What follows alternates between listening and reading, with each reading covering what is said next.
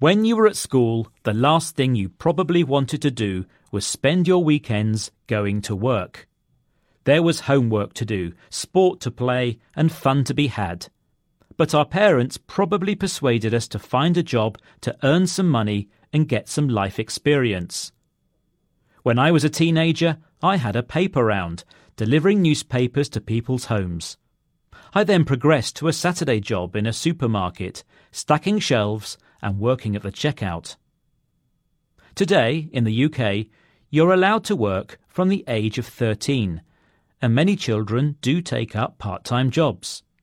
It's one of those things that is seen almost as a rite of passage. It's a taste of independence and sometimes a useful thing to put on your CV. Teenagers agree that it teaches valuable lessons about working with adults and also about managing your money. So that's no bad thing. Some research has shown that not taking on a Saturday or holiday job could be detrimental to a person later on. A 2015 study by the UK Commission on Employment and Skills found that not participating in part time work at school age had been blamed by employers' organisations for young adults being ill prepared for full time employment. But despite this, recent statistics have shown that the number of school children in the UK with a part time job has fallen by a fifth in the past five years. So, does this mean that British teenagers are now more afraid of hard graft?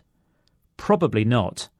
Some experts feel that young people feel going out to work will hinder their performance at school, and they're under more pressure now to study hard and get good exam results, and a good job in the long term.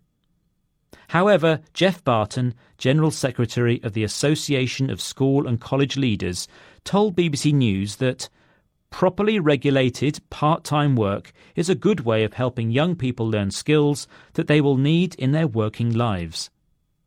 In reality, it's all about getting the right balance between doing part time work and having enough time to study and rest.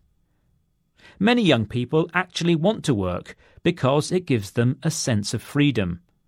One 13 year old girl called Rachel, who has a Saturday job in a shop, told the BBC that I enjoy my job because I'm earning money and it helps my confidence speaking to people and socializing with people I work with. That seems like something worth getting up for on a Saturday morning. Did you do a part time job when you were at school?